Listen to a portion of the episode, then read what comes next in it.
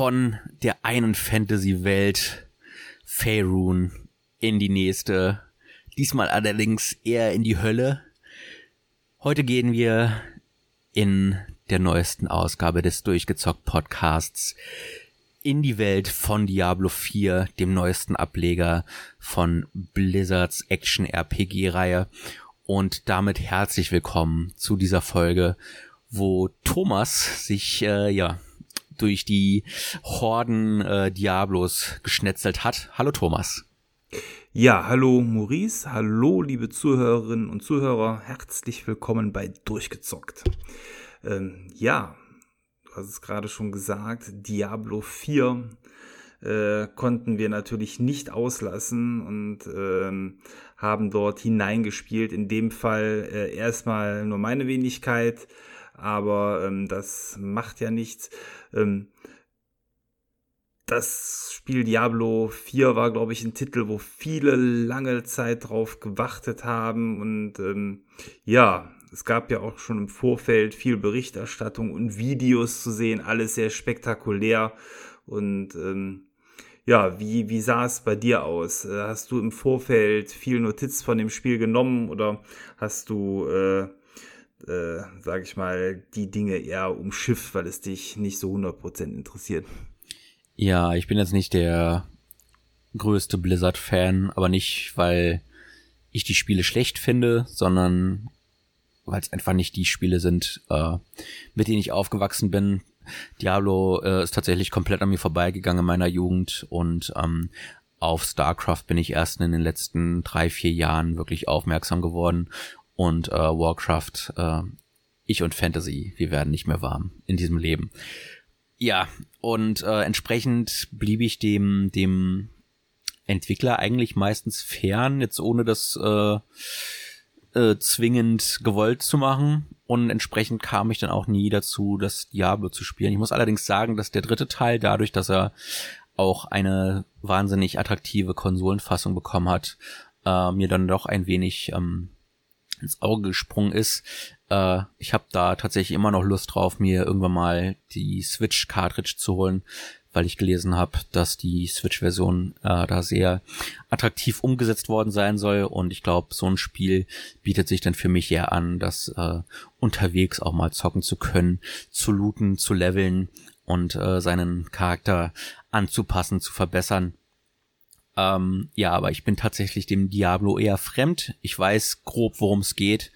Ähm, ich schaue mir gerne auch mal Videos dazu an. Äh, hauptsächlich in Richtung Let's Play, tatsächlich nicht sowas wie, wie Livestreams. Ähm, aber im Großen und Ganzen könnte ich dir jetzt nicht erzählen, um was es geht oder warum man da die, die Horden äh, an Skeletten und anderen Monsterwesen abschlachten muss. Ja, da kann ich dir Entwarnung geben. Ich glaube, das können die meisten Spieler des Spiels ebenfalls nicht. Die Story von Diablo ist über die Jahre ja immer weiter gewachsen, aber sie ist sehr konfus, sie ist sehr episch und fühlt sich eigentlich immer in dem Moment, wo man es macht, gut an. Aber es gibt sicherlich einfacheres als die Story von Diablo zusammenzufassen. Äh, nichtsdestotrotz hat die Serie eine lange Tradition.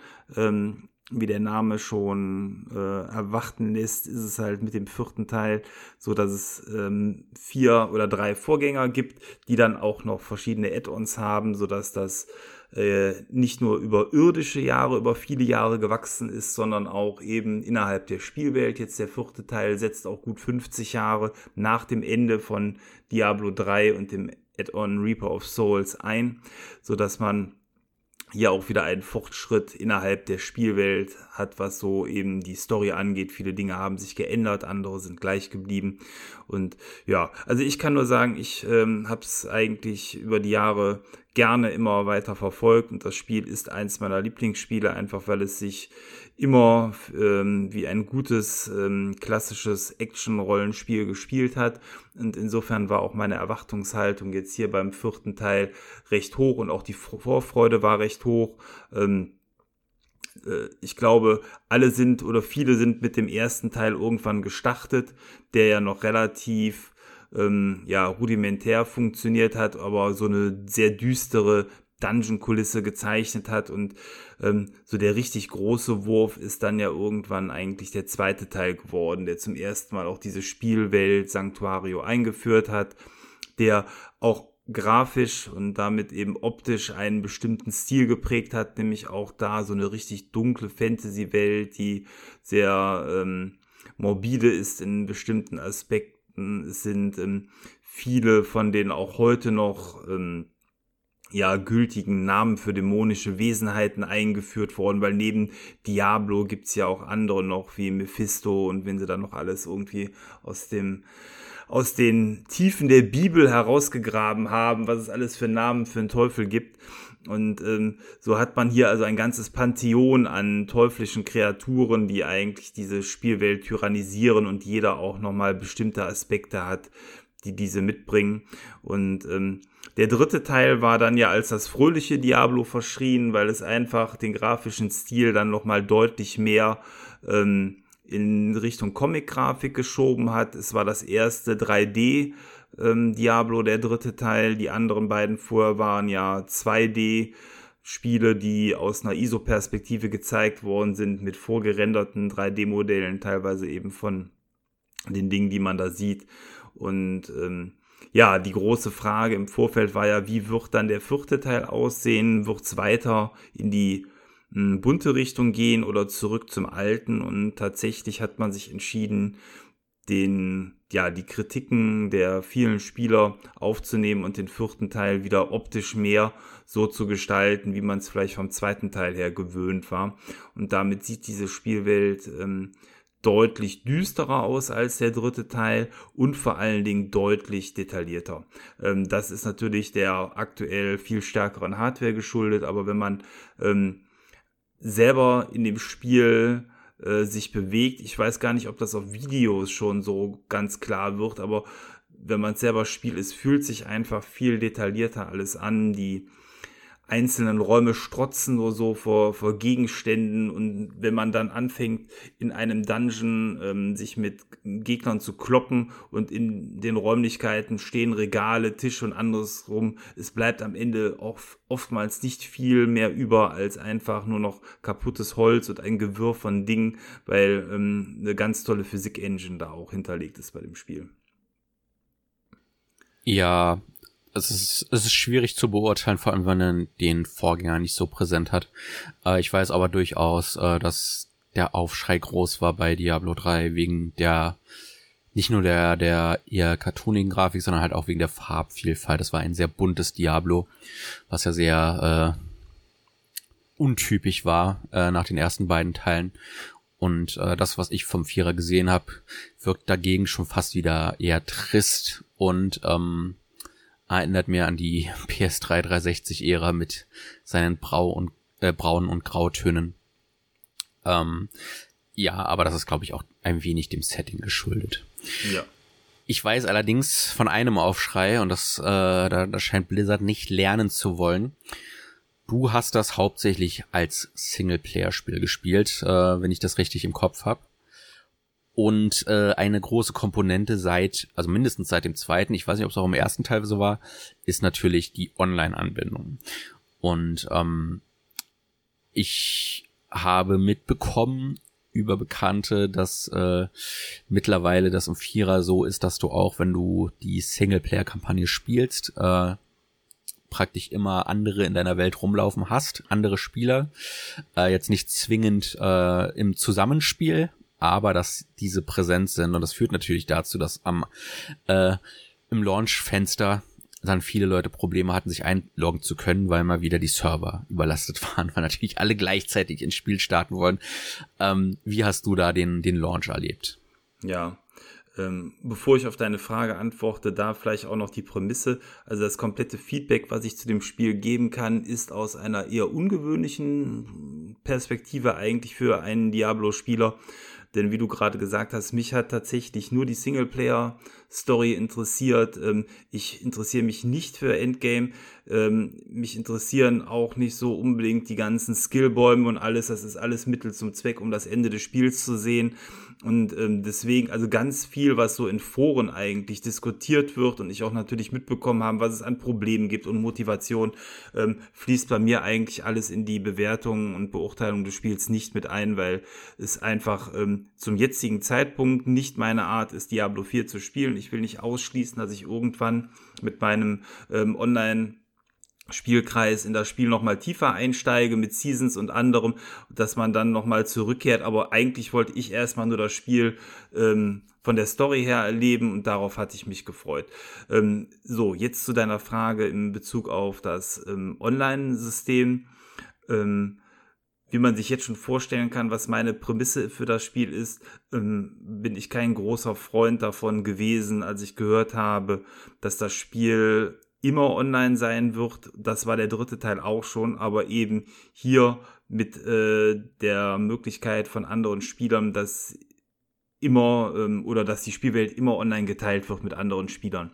Ähm, ich kann jetzt aus der Erfahrung sagen, äh, nachdem ich es durchgespielt habe, dass es in der Praxis weniger nervig ist, als ich es mir vorgestellt habe, weil tatsächlich in Cutscenes oder ähnlichem dann die anderen Spieler ausgeblendet werden, weil du musst dir vorstellen, du gehst zu einer Hütte hin, da steht ein NPC und äh, der NPC erzählt ja was. In dem Moment fährt die Kamera dann eben auch in eine nähere Perspektive runter. Da hat man dann ähnlich wie beim letzten Mal bei Baldur's Gate oder auch bei GTA quasi so eine Kameraperspektive in den Räumlichkeiten, wo man auch dann noch mehr sieht, wie cool die Grafik aussieht. Aber in solchen Szenen werden dann andere Spieler ausgeblendet, selbst wenn da neben dem NPC gerade noch drei andere stehen. Hm. Äh, dann, dann bist du dann in dem Fall mh, hm, alleine.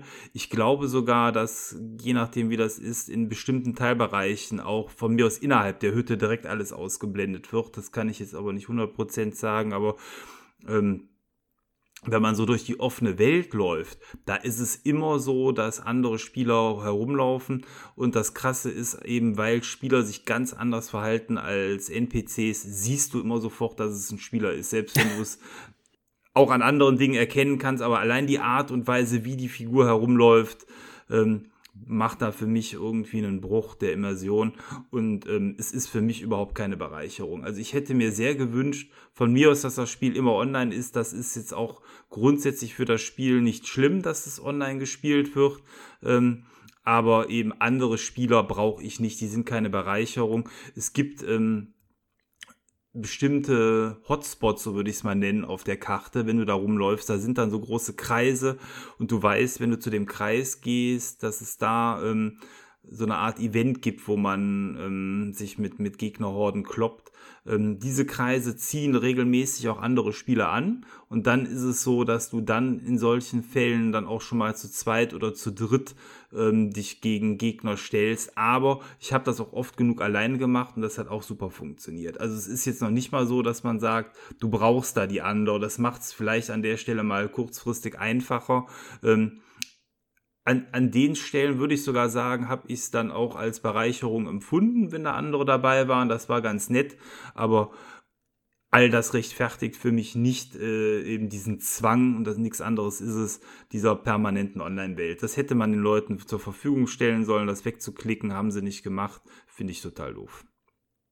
Ja, das ist ärgerlich, vor allem weil, wie gesagt, gerade wenn man das dann eher auf deine Art spielt, ähm, hauptsächlich der Singleplayer-Kampagne folgt, äh, du ja trotzdem gezwungen bist, dann dich online einzuloggen und äh, eine Warteliste zu begeben. Und ich glaube, das ist sehr unattraktiv dann für einen gewissen Prozentsatz der Spielerschaft, aber äh, es muss ja genug Leute geben, die das dann halt auch viel online spielen. Und ähm, dann würde ich das zumindest nur kurz anreißen wollen, ähm, weil du ja jetzt auch schon erwähnt hast, dass du das äh, nicht wahrnimmst. Ähm, wie muss ich mir das mit den Seasons genau vorstellen? Sind das dann Add-on-Kampagnen? Sind das einfach nur ähm, ja, was muss ich mir bei einem Diablo spontan unter einer Season vorstellen? Und ähm, wieso nimmst du daran bewusst jetzt nicht teil? Ähm, die, die Seasons sind als Spielart ja als für den Endcontent gedacht und sollen dementsprechend fortführen, ähm, oder für die Spieler das Spiel fortführen, die die Story schon durchhaben. Jetzt beim vierten Teil kann ich dir nur sagen, habe ich mich damit null beschäftigt, deswegen kann ich dir auch nicht genau sagen, was da äh, Sache ist. Ähm, Im Endeffekt beginnst du aber einen neuen Charakter wieder auf Stufe 0 züchtest okay. den hoch und übernimmst dann, so war es beim dritten Teil zumindest, teilweise eben dann erspielte Goodies. Und genau das ist eigentlich der Grund. Du erspielst dir irgendwelche Goodies, übernimmst die mit. Und ich glaube, die Besonderheit jetzt beim vierten Teil ist, dass hier tatsächlich wohl auch in Häppchen die Story fortgeführt werden soll. Was dann mich zumindest ein bisschen reizt, aber irgendwie dann doch so wenig, dass äh, ich mich damit noch nicht so wirklich beschäftigt habe. Mhm die haben das System auch teilweise umgekrempelt. Beim dritten Teil war es so, dass dir als Aussicht gestellt worden ist, zum Beispiel, wenn du so und so viel spielst, ähm, kriegst du garantiert ein ganz tolles Set für einen Magier. Und dann war es einfach echt schön, wenn du in der Saison mitgespielt hast, dann hattest du danach coole Klamotten für einen Magier und konntest dann deinen Hauptcharakter damit ausstatten. Okay. Ähm, ne, also und ich vermute jetzt einfach mal, das wird in ähnlicher Form immer noch so sein, dass eben gewisse Goodies übernommen werden. Wobei ich glaube, diese Sets explizit, so wie es bei der beim dritten Teil war, gibt's diesmal nicht mehr. Aber ja, es ist einfach eben Beschäftigung, um das Spiel immer weiter zu spielen. Und ähm, da gibt's auch endlose Debatten, was dann übernommen werden soll und was nicht. Es gibt in der Spielwelt ähm, versteckte Boni, die schaltet man frei, indem man so Statuen findet. Und das ist eine ziemliche Sisyphus-Arbeit. Das macht man beim normalen Durchspielen so, dass du mal immer eine findest und die dann anklickst. Um das aber zu optimieren, musst du alle freischalten. Und da hilft am Ende auch nur noch eigentlich eine Karte, wo du dann genau guckst, hier müsste nur eine sein. Ah ja, dann finde ich die und dann schalte ich die frei. Und das waren so Dinge, die jetzt ähm, beim Aktivieren der Season erstmal nicht freigeschaltet waren. Das heißt, Du hast dann dementsprechend das Spiel wieder ohne die Goodies starten müssen. Da haben sich alle drüber aufgeregt. Ich glaube, da ist Blizzard mittlerweile auch zurückgerudert und das wird irgendwann eingeführt oder ist schon wieder eingeführt worden. Aber ja, lass uns weniger über die Seasons äh, reden, weil das ist bei mir dann auch nur, sag ich mal, Randwissen und Halbwissen. Ich glaube, das bringt nicht so viel. Da werden viele der Hörer deutlich tiefer im Thema drin stecken. Ja, nee, deswegen wollte ich das jetzt auch schon abklappern klingt böse aber weil das halt, glaube ich, nicht der Fokus bei uns äh, in jedem Fall ist. Ähm, wir reden jetzt über das Spiel, als wüsste jeder zwingende, was es geht. Diablo, würde ich behaupten, ist eine Top-Down Hack-and-Slay-Reihe, wo du gegen Massen an, an Gegnern äh, dich äh, diesen stellst und sie abschlachtest, äh, deren Loot abnimmst und dann äh, schaust, womit kannst du deinen Charakter aufwerten. Äh, hat er vielleicht eine Waffe fallen lassen äh, oder Gold und äh, kannst du damit dann bessere Ausrüstung dir leisten, um deinen Charakter zu verbessern, standfester zu machen und äh, ja, das ist praktisch so der der Kreislauf. Ne? Du wirst besser und dann kommst du in ein schwereres Areal und äh, da metzelst du dich wieder so weit durch, bis du da gut durchkommst und dann geht's immer so weiter. Das stimmt, ja. Wobei selbst das haben sie in dem Spiel ähm, angepasst. Die, ja, die Gegner sind eigentlich immer auf deinem Levelgrad. Das ist schon eine Sache, okay. die muss einem nicht unbedingt gefallen. Ich weiß nicht, wie das ist, wenn man direkt in, in die Endbereiche durchmarschieren würde, weil eine der großen ähm, Unique Selling Points äh, von Diablo 4 war, dass man hier erstmalig eine Open World hat. Und da muss ich sagen, die ist wirklich gut gelungen.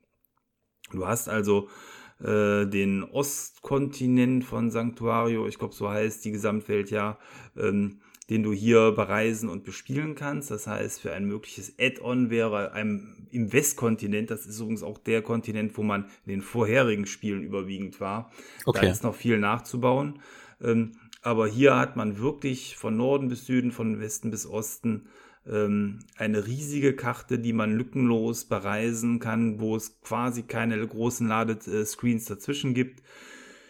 Ähm, das alles fühlt sich äh, einfach sehr, sehr gut an. Auf der anderen Seite, dadurch, dass es so eine zwar eigentlich riesige Welt ist, merkt man dann aber trotzdem, weil es ja ein Spiel ist, dass es halt keine in sich stimmige riesige Welt ist, weil für den ganzen Kontinent ist es dann doch ein bisschen klein, aber du hast verschiedenste Länderzonen, die man hier ähm, dementsprechend dann auch bereisen kann.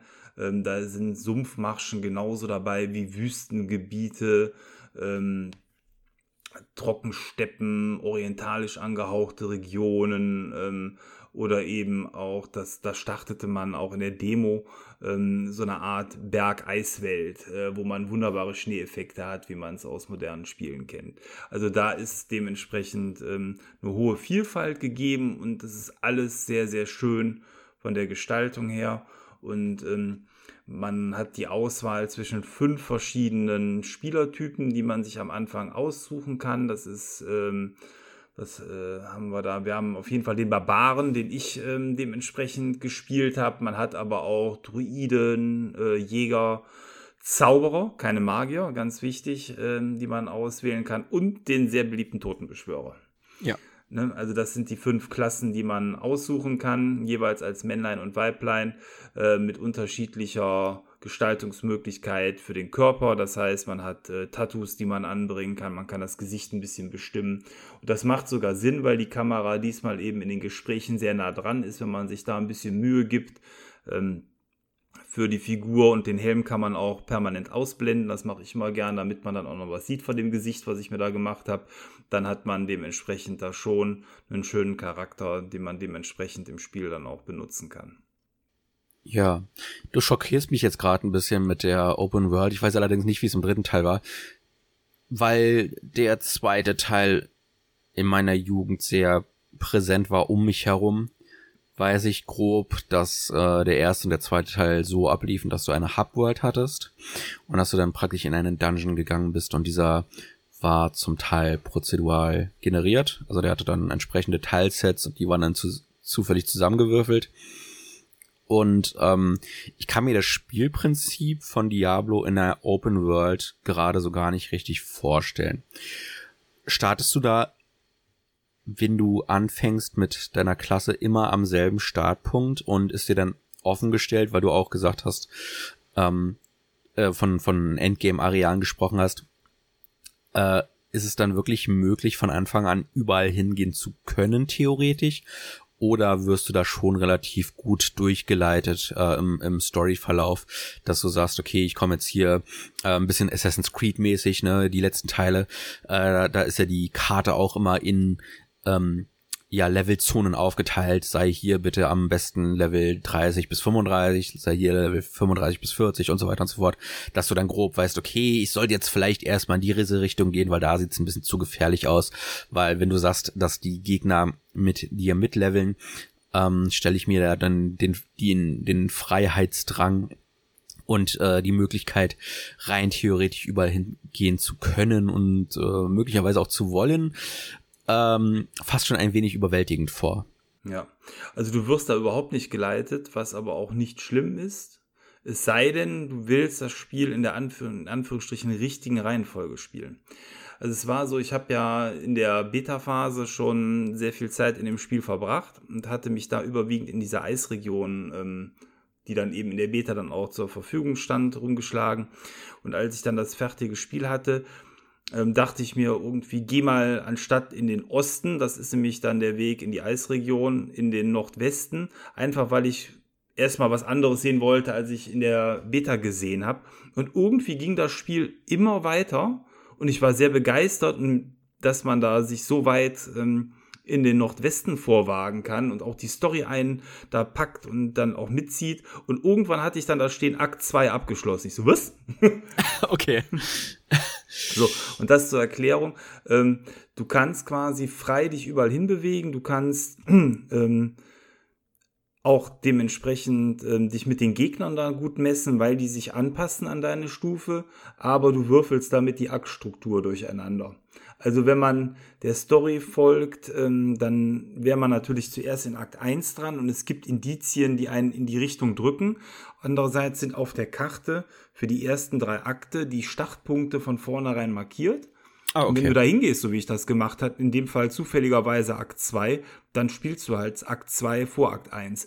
Dadurch, dass die ersten Akte aber thematisch irgendwie in sich abgeschlossene Geschichten sind, die nur in Stücken miteinander verbunden sind, fühlt sich das trotzdem gut an und ist nicht so schlimm, wie man jetzt vielleicht denken mag. Also es ist nicht so, als ob einem da jetzt dicke Story-Happen fehlen. Trotzdem denke ich mir, dass sich die Entwickler ja irgendwas dabei gedacht haben, welcher Akt dann welche Nummer hat und vielleicht dann auch in welcher Reihenfolge man es am besten spielt. Das hebelt man damit ein bisschen aus. Ähm, ich habe dann auch, bevor ich dann Akt 3 gemacht habe, dann Akt 1 quasi nachgeholt, weil das wollte ich dann doch äh, haben. Aber kann man im Endeffekt machen, wie man will.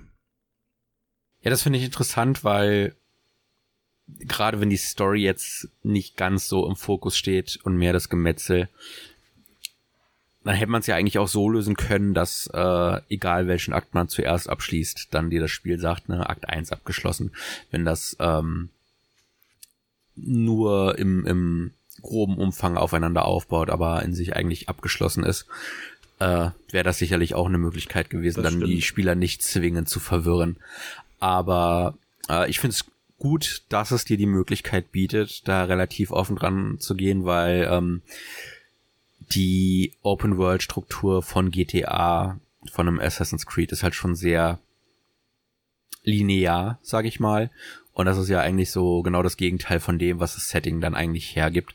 Und äh, da finde ich es eigentlich schön, wenn man dann die Möglichkeiten hat, ein wenig selbst zu entscheiden, wie und äh, wohin man dann diese Welt erkunden möchte. Denn äh, wenn man schon eine Open World hat, dann will man halt auch da zuerst hin, was einem selbst am interessantesten äh, erscheint. Und das ist ja nicht bei jedem dasselbe. Richtig. Ich hatte auf die Art und Weise auch einen anderen Bekannten quasi gespoilert, weil wir hatten uns darüber unterhalten. Akt 1 waren wir beide. Und da meinte ich, ja, der und der Gegner war voll hart. Und der so, oh, ich bin schon eigentlich fast am Ende von Akt 1. Irgendwie habe ich den noch nicht gesehen. Und dann meinte ich, ah, nee, das kann nicht. Der ist bei mir nach, ich sag's einfach mal, nach zehn Stunden aufgetreten. Wie, wie konntest du den jetzt vergessen? Der war sehr markant, der Kampf. Ja, und es stellte sich halt dann am Ende heraus, dass das natürlich bei mir Akt 2 war und okay. nicht Akt 1. Aber ähm, dann konnte er den noch nicht kennen. Naja. Nee, aber so viel ähm, da erstmal zu den Charakteren und der Spielwelt. Die Charakterklassen selber spielen sich halt sehr unterschiedlich.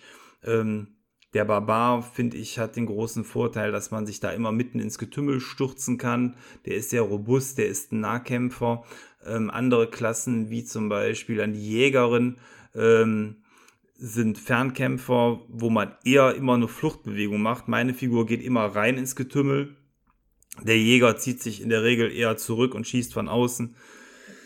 Das ist dann so ein bisschen Geschmackssache und ähm, wir haben ähm, so wie die meisten ähm, dann auch irgendwann, wenn man online spielt, startet man mit neuen Charakteren, dann probiert man auch anderes aus. Ähm, das ist alles interessant. Äh, auch hier wird in den Foren endlos diskutiert, welche Charakterklasse die stärkste ist, welche nachgepatcht werden muss, weil die eben im Schaden abfällt zu anderen. Wenn man es ähm, einfach casual für sich spielt und die Story sehen will, ist es furchtbar egal, kann ich sagen. Also da kann man einfach okay. aussuchen, was, wo man Lust drauf hat was vielleicht dem eigenen Spielstil ähm, entspricht und dementsprechend äh, nutzt man das dann. Ist, ist glaube ich, äh, eben nicht so, dass es unmöglich ist, wenn als Beispiel der Zauberer äh, momentan nicht die stärkste Klasse ist, dann ist es nicht so, dass man damit durchs Spiel nicht durchkommt, sondern ich habe meinen Barbaren, ich habe mir keinen einzigen Ideal-Skill-Tree oder irgendwas angeguckt, sondern ich habe einfach das genommen, wo ich dachte, das ist cool, das hätte ich jetzt gern als Fähigkeit und damit bin ich wunderbar durchgekommen. Also das äh, funktioniert. Ja.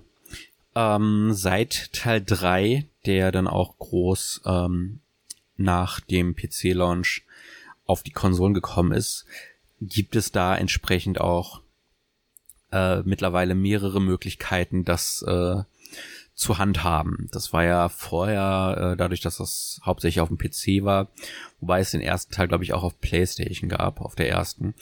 Ähm, ja, zeige mit dem Mauszeiger auf den Gegner und drücke wie verrückt. Und äh, dann hast du halt unten deine Statusleiste gehabt und dann äh, hast du da schnell mal einen Trank ausgewählt und so weiter und so fort. Aber äh, mittlerweile lässt sich das halt auch anders steuern durch die Konsolensteuerung. Und ich weiß, dass sie dir das gerade im dritten Teil äh, sehr angetan hat. Wie hast du den vierten Teil gespielt? Bist du dann eher der klassische Mauszeiger-Typ oder bist du jemand, der dann doch die direkte Kontrolle über den Charakter lieber übernimmt und dann fast schon ein bisschen God of War mäßig äh, da durch die Umgebung zieht und sich durchschlachtet. Ja, also das Schöne ist, anders als beim dritten Teil hat man hier auf dem PC, da habe ich es im Übrigen gespielt, ähm, die Möglichkeit, sich auszusuchen, was man benutzen will, sprich sein Pad oder Maus und Tastatur. Und insofern war bei mir ganz klar äh, sofort, äh, dass ich da die Pad-Steuerung bevorzuge. Die fühlt sich viel direkter und für mich besser an. Ähm, die lässt mit Sicherheit etwas an Präzision, ähm, zumindest bei Charakterklassen, die ähm, teilweise bestimmte Mobs aussuchen müssen, um Schaden zu machen. Da sind also gerade, ich glaube, beim Magier und auch bei dem Jäger ist es von Vorteil, wenn du teilweise eben in die Mobs direkt reinklickst. Beim Barbaren, den ich gespielt habe, ist es aber perfekt mit dem Pad. Man steuert die Figur, man stürzt sich in die Gegner rein, man hat Rumble-Effekte, das ist sehr schön. Wenn man dann in den Menüs ist und mal schnell was reparieren will oder hin und her ziehen, dann nimmt man die Maus, das läuft hier ganz flüssig hin und her. Man kann also die Maus für das nutzen, wofür sie am besten geeignet ist und die Figur steuert man wunderbar mit dem Pad. Ähm, ich habe das Xbox-Pad genutzt, ähm, da ist dann auch direkt das ganze Tastaturlayout von der Xbox übernommen. Also das ähm, bietet sich wirklich an. Und jeder kann es im Endeffekt so machen, wie man will. Ich weiß von anderen, die am PC spielen, die es auch mit Pad spielen, andere wiederum dann mit, mit der Maus- und Tastatursteuerung von früher. Ähm, die den Vorteil hat, dass man ja auch dann immer eine Hand frei hat. Äh, das heißt, du brauchst ja da, klar, ab und zu gibt es so Tastaturkürzel, aber wenn man nebenher irgendwie, äh, keine Ahnung, noch den Sohnemann bespaßen will oder, äh, keine Ahnung, äh, was essen möchte, ist es natürlich mit, mit der Maussteuerung dann vielleicht besser, ja.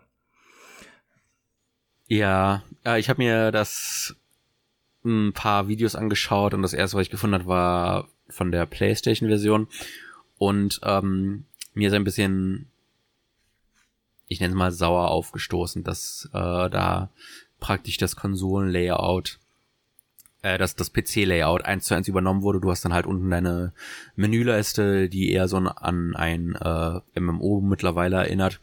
Und da sind dann halt auf die verschiedenen ähm, Felder eine jeweilige Taste zugeordnet.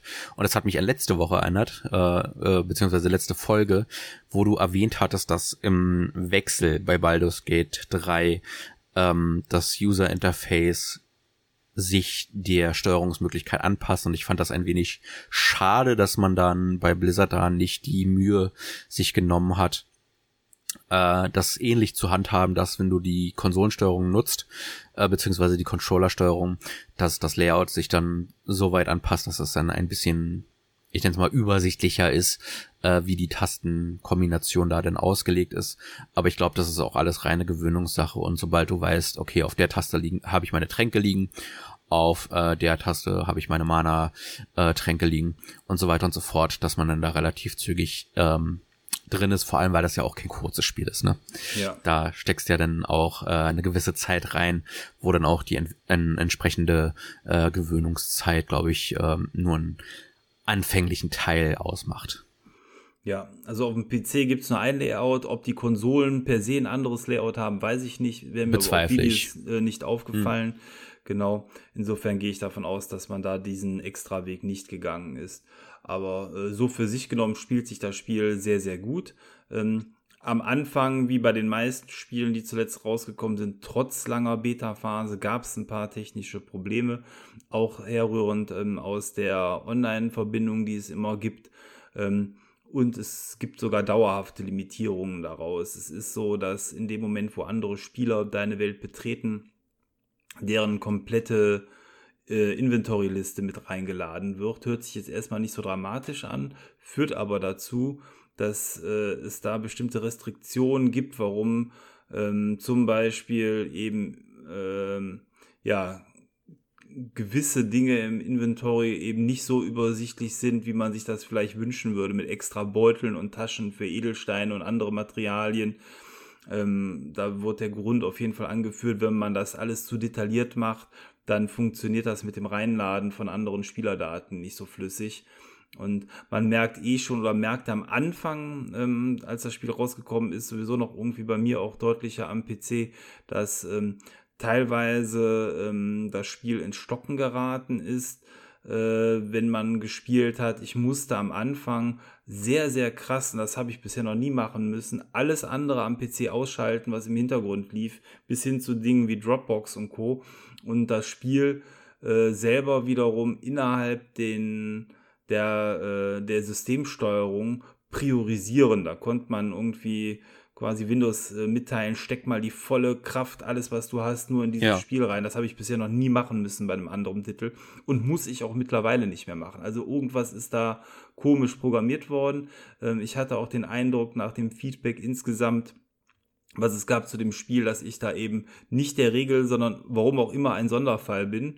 Ähm, und das jetzt eben auch nicht uralte Hardware geschuldet, sondern schon äh, angemessene Hardware für das Spiel. Und das Spiel ist auch eins der wenigen, was, wenn du es mit hohen Texturen spielen willst, wo die 32 Gigabyte RAM quasi voraussetzen, was jetzt ja auch nicht so wenig ist, ist jetzt mittlerweile auch nicht mehr also ich sag mal, ist im Gaming-Bereich wahrscheinlich beim PC dann auch Standard, aber dass das so voll benutzt wird, ist schon krass irgendwie. Da gibt es andere Spiele, die juckt das nicht, ne? Und die sehen deutlich besser aus.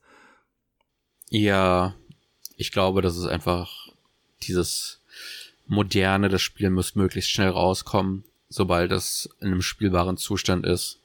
Und das ist ja leider ein Problem, was wir generell sehen. Ne? Wir haben auch im Vorfeld drüber gesprochen, äh, vor der Aufnahme, dass du jetzt das Baldur's Gate zum Beispiel deinstalliert hast, dass die äh, Kompression dieser Daten äh, heutzutage leider immer weniger stattfindet.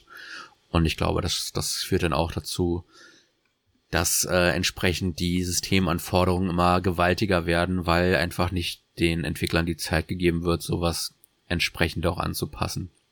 Dass äh, dann äh, nicht irgendwie alles in den Systemspeicher geladen werden muss, sondern möglicherweise nur wirklich das, was auch gerade notwendig ist. Und äh, ja, das ist scheinbar den großen Publishern dann äh, in dem Moment egal, das muss dann einfach rauskommen. Und äh, dann gibt's halt so Fälle, ne, wie, ich glaube, Gears, Gears of War 4 war das damals, wo das Spiel dann irgendwie mit, äh, was weiß ich, 50 Gigabyte äh, oder 100 Gigabyte gestartet ist. Und dann kam irgendwann eine neue Version raus von dem Spiel. Und äh, auf einmal war das Spiel kleiner, weil die Entwickler dann nochmal Zeit hatten, äh, trotz Patches äh, dann alles äh, zu komprimieren und anzupassen, dass das dann alles doch ein bisschen flüssiger und kleiner abläuft. Und ich glaube, dazu ist heute einfach die Zeit nicht da. Aber das ist jetzt relativ allgemein.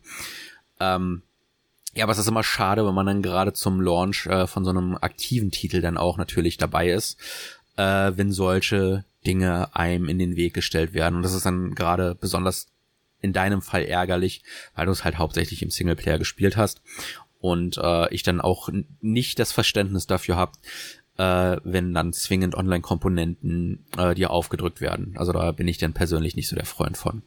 Ja. Jetzt habe ich ja gesagt, ich habe das Spiel ähm, quasi zu 100% nur wegen der Story gespielt. Jetzt will ich die Story deswegen nicht spoilern, aber zumindest mal ein bisschen dazu erzählen. Ähm, die, die Grundprämisse der, des Spiels wird durch ein fantastisches Video, wie man es nur von Blizzard eigentlich kennt, ähm, eingeführt. Man, man sieht eine Gruppe von Halunken, ich glaube, anders kann man es nicht beschreiben, irgendwelche dubiosen Abenteurer im Indiana Jones-Stil, aber eben echte Halunken, die ähm, in eine Tempelanlage einbrechen sich äh, dort an alten Mechanismen ähm, zu schaffen machen mit irgendwelchen komischen Runenkreisen oder was das äh, für, für Schriftzeichen sind. Äh, Blutmagie spielt eine Rolle und ähm, letzten Endes wird dann äh, mit viel Aufwand äh, Lilith, das ist ja die Endgegnerin des letzten Teils, die weibliche Diablo, äh, wird sicherlich vielen ein Begriff sein, in die Spielwelt von Sanctuario beschworen und zurückgeholt. Das ist am Ende des Intro-Videos dann schon zu sehen. Und ähm, im Endeffekt geht es sich dann in dem Spiel darum herauszufinden, was macht Lilith, wer hat sie zurückgeholt, was sind so die Bestrebungen und ja, Spoiler, äh, wie wird man sie wahrscheinlich wieder los. Ne? Also das ist so ähm, das, worum es in dem Spiel geht und das alles wird wirklich in tollen Zwischensequenzen gezeigt. Ähm, die Intro-Sequenz eben in echter, vorgerenderter Full-Motion-Video-Qualität, ähm, die ja auch äh, im Kino so laufen könnte. Die ganzen Zwischensequenzen durch die neue Engine sehen aber auch toll aus und sind viel mehr im Spiel drin, als es noch bei Diablo 2 der Fall war. Oder 3, einfach weil man jetzt ähm, durch die wirklich tollen Gesichtsanimationen, durch die Modelle, durch die tolle Umgebung schöne Kamerafahrten machen kann, durch die Umgebung, sodass die Story wirklich ähm, äh, vielfältig und in vielen Abschnitten dann auch fortgeführt wird innerhalb der, ja, ich sag mal so grob 30 Spielstunden, die ich gebraucht habe, um das Ende dann auch zu sehen des Spiels. Und ähm, es gibt noch eine zweite Full-Motion-Sequenz, äh, relativ zum Ende, aber nicht als Endsequenz, ähm, die dann nochmal eigentlich, äh, ich will jetzt nicht sagen, das, was man am Anfang sieht, übertrumpft, aber in genauso guter Qualität zeigt. Und was da gezeigt wird, ist auch extrem spektakulär. Ähm, also da hat Blizzard tatsächlich viel Arbeit reingesetzt, obwohl man schon sagen muss, dass es von solchen Sequenzen im dritten Teil mehr gab. Ähm, aber gut, dafür gab es insgesamt weniger. Und da muss ich sagen, dann bin ich tatsächlich ein Freund von den Ingame-Sequenzen, die dann mehr sind und auch gut vertont wurden. Und dann eben von mir ist halt nur zweimal so ein fantastisches Video, wie es dann am, im Intro gezeigt wurde. Ich hatte tatsächlich sogar damit gerechnet, dass es keine weitere Sequenz in der Qualität gibt, nachdem die vielen ersten Stunden lang eben nur die Ingame-Sequenzen dann auch gezeigt wurden.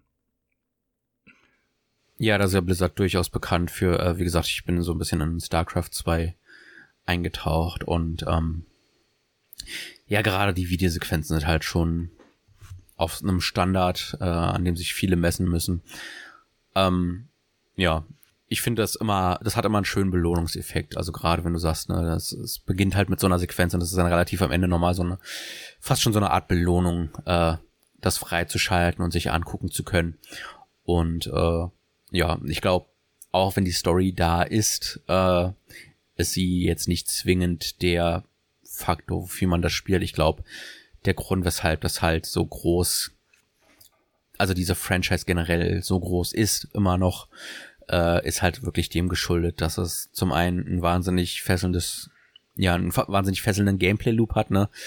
Und äh, dann natürlich auch die Online-Komponente mit sich bringt, wo man dann gemeinsam mit Freunden äh, sich durch die Horden metzeln kann. Und ich glaube, das ist dann äh, im Endeffekt der größere Anreiz und die Story ist dann mehr Mittel zum Zweck, ohne das jetzt äh, negativ behaftet äh, dastehen lassen zu müssen. Ja, also die Story trägt einen halt so die ersten vielen Level hoch. Ähm, man kann sagen, dass das Spiel 50 Level hat und danach folgen Paragon-Stufen. Das ist, äh, sind kleine Verbesserungen, so ähnlich wie Level-Ups die man danach äh, bespielen kann, aber das dauert natürlich alles. Es gibt unglaublich viele ähm, Nebenquests in dem Spiel und äh, auch Hauptquests.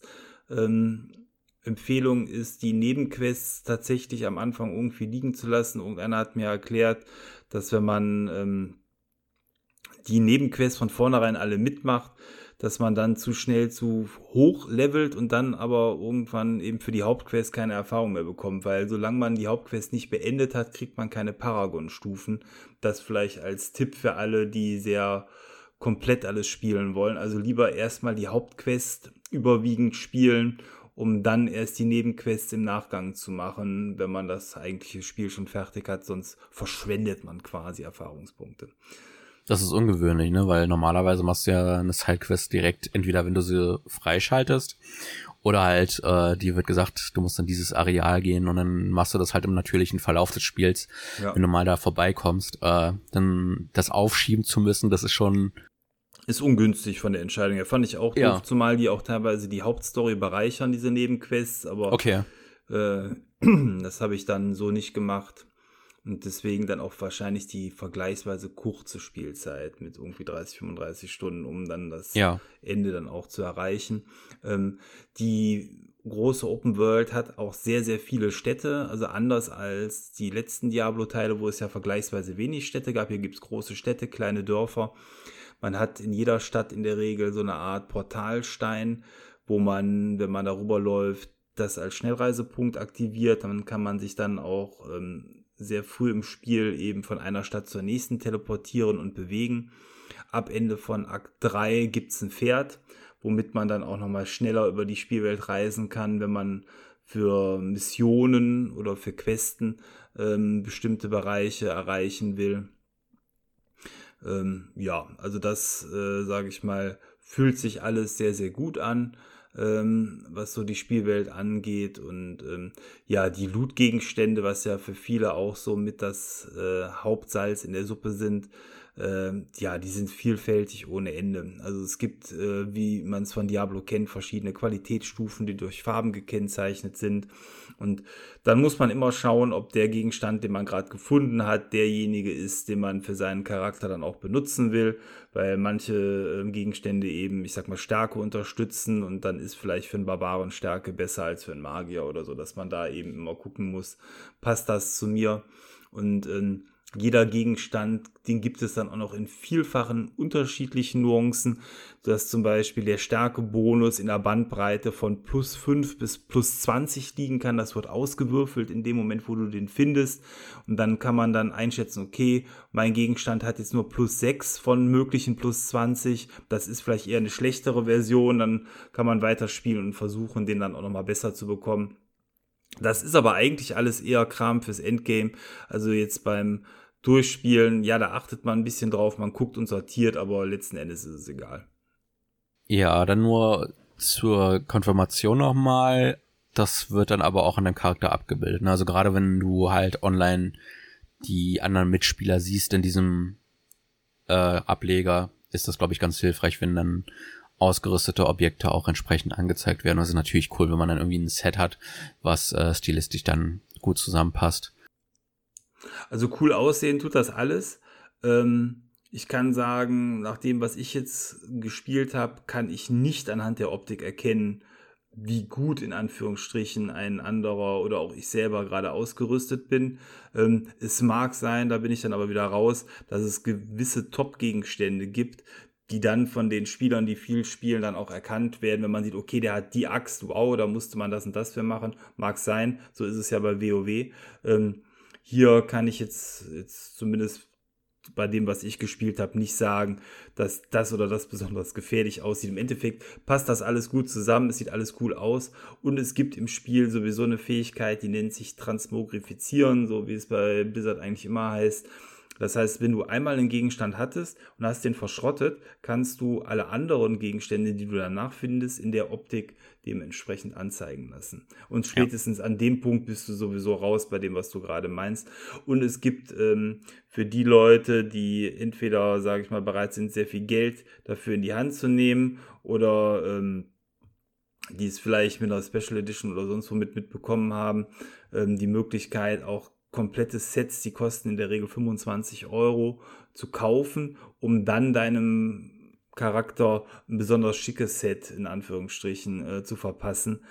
Äh, ja, über den Preis verliere ich jetzt mal äh, keinen Kommentar. Ich finde es total drüber, aber das muss ja jeder selber wissen, ob er da bereit ist, dann die 25 Euro für so ein Set zu bezahlen. Ja, da merkst du denn, dass sie mittlerweile ja doch Teil von Activision sind. Also, äh, 25 Euro für ein Set. Also das, äh, ja. Da wollen ja, wir heute nicht gesagt, drüber diskutieren. Wollte ich gerade sagen, die Diskussion ist auch müßig, aber das Angebot besteht und man kann dementsprechend sich da was aussuchen. Ähm, was ich sagen muss, ist, dass ich finde, dass diese Sets teilweise zumindest nicht so anders oder besser aussehen, dass ich überhaupt sagen würde, auf die Idee würde ich jetzt kommen. Hm. Du hast ja manchmal Sachen, wo du sagst, okay, das ist das High, Hightech Bling Bling Set. Man sieht, also so, sowas Gutes findest du im Spiel nicht. Das würde ich jetzt hier so gar nicht unterstreichen. Es sieht einfach anders aus und die Sets sind in sich von vornherein stimmig, wohingegen du bei dem anderen, der dir diese Sets sammelst im Spiel, aber das ist ja das Spiel. Also irgendwie verstehe ich nicht, warum die das so machen. Ähm, aber gut. Ja, weil es äh, Geld macht. weil es Geld macht. Aber da hätte ich mir tatsächlich eher gewünscht, dass du dir solche Sets am Ende von einem Season Pass erspielst. Ne? Das wäre so für mich dann auch sinnvoll und, und schlüssig. Ähm, anstatt dass du da 25 Euro bezahlst und einfach ein Set bekommst, wo dann auch noch, ich meine, das hat ja auch so ein gewisses Geschmäckle meistens, äh, wo dann andere Spieler dann ja auch nur sehen, okay, der hat sich einfach dieses Ding da gekauft. Äh, Gut, das ist bei den Nike-Schuhen, die man auf der Straße trägt, nicht anders. Aber äh, ja, aber die, die, das sind, das sind trotzdem noch Schuhe. Also die haben seinen gewissen, ja, ja. ihren gewissen Wert und äh, ich finde 25 Euro für einen kosmetischen Artikel. Ja. Gut, vielleicht hat er auch irgendwelche coolen äh, äh, Statusboni. Nee, hat er nicht. Nee, nee. Nicht mal das, okay. Nein, Sondern dann fände ich es noch unverschämter. Aber äh, wie gesagt, das, da ist Blizzard ja leider nicht mehr fremd von. Äh, das sieht man ja auch an Overwatch unter anderem, ja. dass das alles leider in diese Richtung des Service-Mülls geht. Ja, aber gut, für mich ist es eh wiederum das falsche Thema. Ich bin da nicht so anfällig für, interessiert mich nicht so. Selbst wenn die jetzt 5 Euro gekostet hätten, hätte ich mir keinen gekauft, kann ich sagen. Also das ist einfach, äh, ja, dann Geschmackssache am Ende. Ja, ich finde es halt einfach nur schade. Ich bin zum Glück noch in dem Zeitfenster aufgewachsen, PS, PS2-Ära, wo man äh, ein Spiel gekauft hat und dann war alles im Spiel drin. Das ist äh, dann doch ein bisschen traurig, wo wir uns dahin begeben. Aber es muss ja ein groß, also Markt dafür geben, der groß genug ist, der das erschwinglich macht, denn äh, auch dieses Spiel hat natürlich wieder alle finanziellen Rekorde gebrochen und ähm, ja, also ich glaube, es gibt genug Leute, die anfällig genug dafür sind, dass sich sowas dann für solche Studios rentiert. Ja, aber um, um vielleicht das Ganze dann auch nochmal positiv äh, zu sehen, es gibt weder ein Echtgeld-Auktionshaus wie bei Diablo 3. Haben sie gelernt, ja. Noch gibt es äh, bisher, zumindest meiner Kenntnis nach, Mechaniken wie bei Diablo Immortal, die einem äh, durch, durch Echtgeld spielerische Vorteile verschaffen. Hm. Ähm, bei den Seasons gibt es einen gewissen Bonus, irgendwie, wenn du da den Season Pass kaufst, hast, du kriegst, wenn du da irgendwie so einen Premium Pass nimmst, direkt ein paar Level geschenkt. Ähm, das heißt, du kaufst dir quasi Spielzeit. Ähm, das Jahr.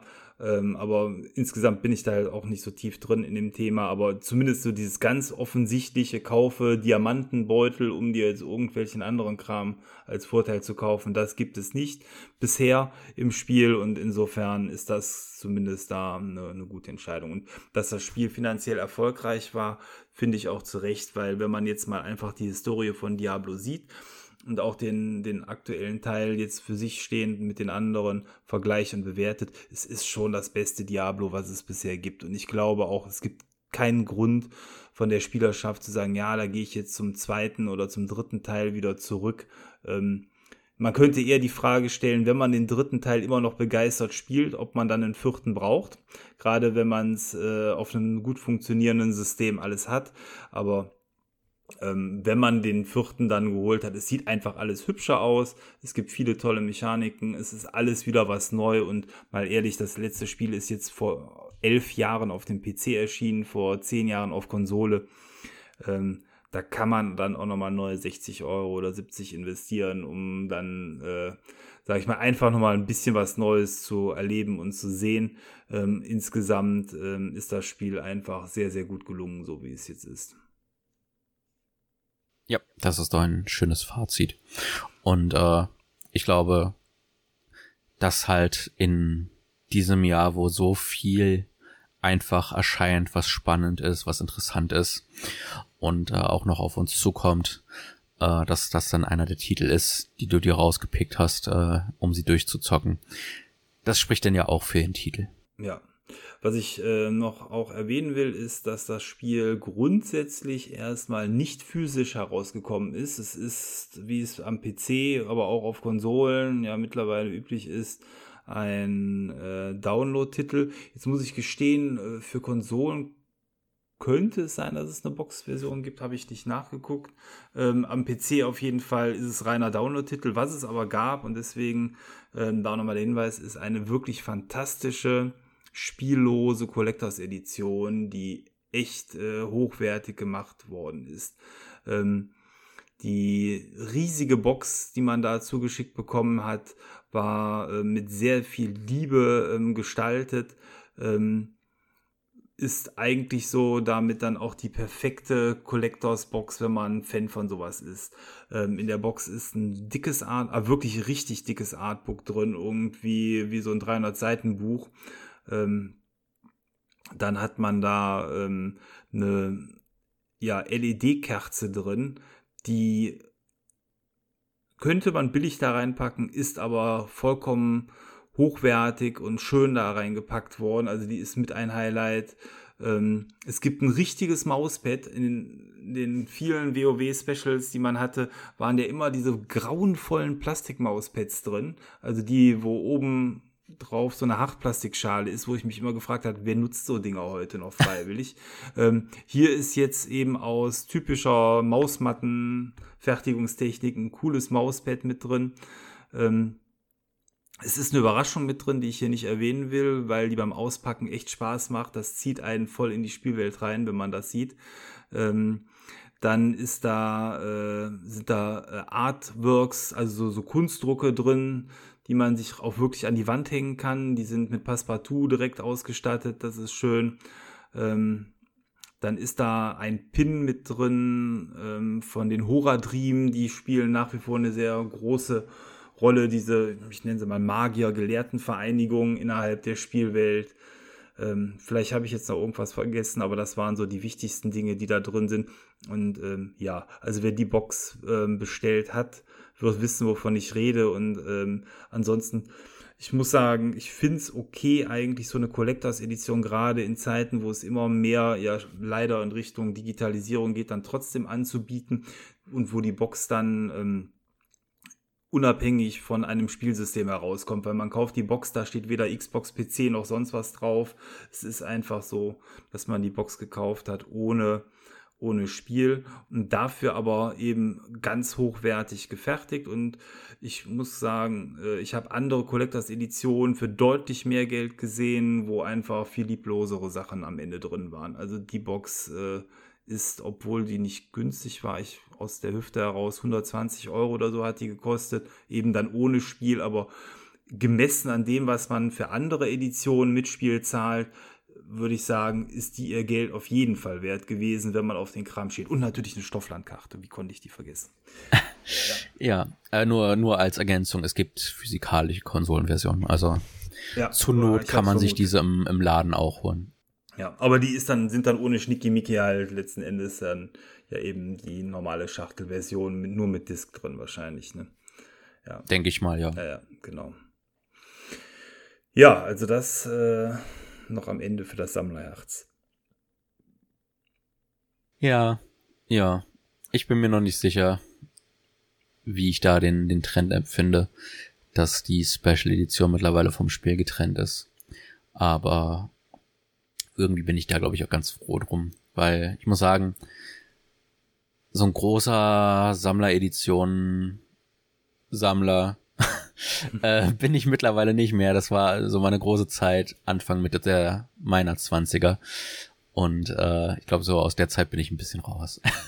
Ja. Also da muss ich, eine Special Edition schon einiges zu bieten haben. Und das scheint Diablo ja gemacht zu haben. Genau. Also normalerweise hatte ich auch schon gesagt, so Staubfänger brauche ich nicht mehr, aber vereinzelt dann schon. Und ich fand es halt dann insgesamt preislich dann doch noch eben attraktiver als jetzt die von Baldur's Gate, die ich ja mit Absicht nicht geholt habe, weil die einfach total drüber war mit 250 Euro. Das ist, äh, die wird vom, war vom Inhalt her, glaube ich, ähnlich gut, aber da sieht man dann aber auch, was du dann da hm, quasi an, an Qualität für den dann doch vergleichsweise geringen Preis bei Diablo bekommen hast. Ne? Ja. Ja. Nee, gut. Also das äh, waren meine Erfahrungen mit Diablo 4. Ähm, Empfehlung, glaube ich, konnte man raushören, wenn man so die Art von Spiel mag. Ähm, es ist halt und bleibt ein Action-Rollenspiel. Ich glaube, die Empfehlung für alle vollwertigen Rollenspieler hat es in der letzten Folge gegeben mit Baldur's Gate 3 und ähm, ja, das Jahr bleibt nicht ruhig. Wir steuern gerade mit großen Schritten auf den Release, zumindest jetzt während wir das aufnehmen, von Starfield zu. Äh, wenn die Folge hier erschienen ist, ist Starfield ebenfalls in der Pre-Order äh, frisch erschienen. Je nachdem, wenn ihr es hört, habt ihr vielleicht dann da auch schon reingespielt. Mal gucken. Also das ist ein ganz großes Rollenspiel, ja. Und Final Fantasy ist ja dann auch noch äh, erschienen. Da haben wir noch nicht drüber gesprochen. Das werden wir noch. Äh, ja. Also wer gerne Rollenspiele mag, ist dieses Jahr voll auf seine Kosten gekommen. Ja, ich weiß gar nicht, wie man das alles schaffen soll dieses Jahr. Also ich, ich hoffe nach wie vor, dass nächstes Jahr nicht ganz so schlimm ist, dass man dann so ein bisschen Zeit hat, die Titel, die man dieses Jahr verpasst hat, dann äh, nachholen zu können. Weil, also ich finde dieses Jahr einfach wahnsinnig. Äh, ja, kann man durchaus, glaube ich, schon jetzt sagen, äh, eines der besten Spielejahre überhaupt. Und äh, wir haben noch ein paar Monate vor uns. Da kommen noch einiges auf uns zu. Ja, ja, genau. Ich meine, allein die Wertungen, die dieses Jahr ja rausgekommen sind, bei Zelda, eben jetzt Baldur's Gate, das sind alles äh, so Hochkaräter. Und auch äh, Diablo hat vergleichsweise ja auch gute Bewertungen bekommen.